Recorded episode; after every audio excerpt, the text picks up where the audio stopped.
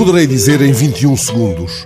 É um tempo tão escasso que nele talvez não caibam as palavras necessárias e tão longo que, tomado pelo silêncio de quem procura, por razões de Estado, a palavra certa, ganhará a legenda de pausa épica. Foi esta legenda aplicada pela BBC ao embaraçoso mutismo do Primeiro-Ministro do Canadá, interrogado sobre o silêncio que vinha mantendo quanto à resposta das autoridades norte-americanas aos protestos contra o racismo. Ao procurar a palavra certa, um homem cuja palavra tenha um peso acrescido pode ficar esmagado pelo silêncio em que se enrede. Pode ficar sem palavras. Quanto tempo?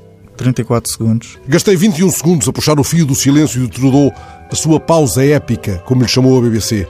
Épica ganha aqui o sentido da desmesura, não o da glória, pois sendo esta longa pausa memorável, dela não diremos que tenha sido homérica, heroica, admirável. Anotai o que no mesmo dia disse o Papa. Não podemos tolerar ou fechar os olhos a qualquer tipo de racismo ou exclusão. Quantos segundos durou esta frase? Três, quatro segundos?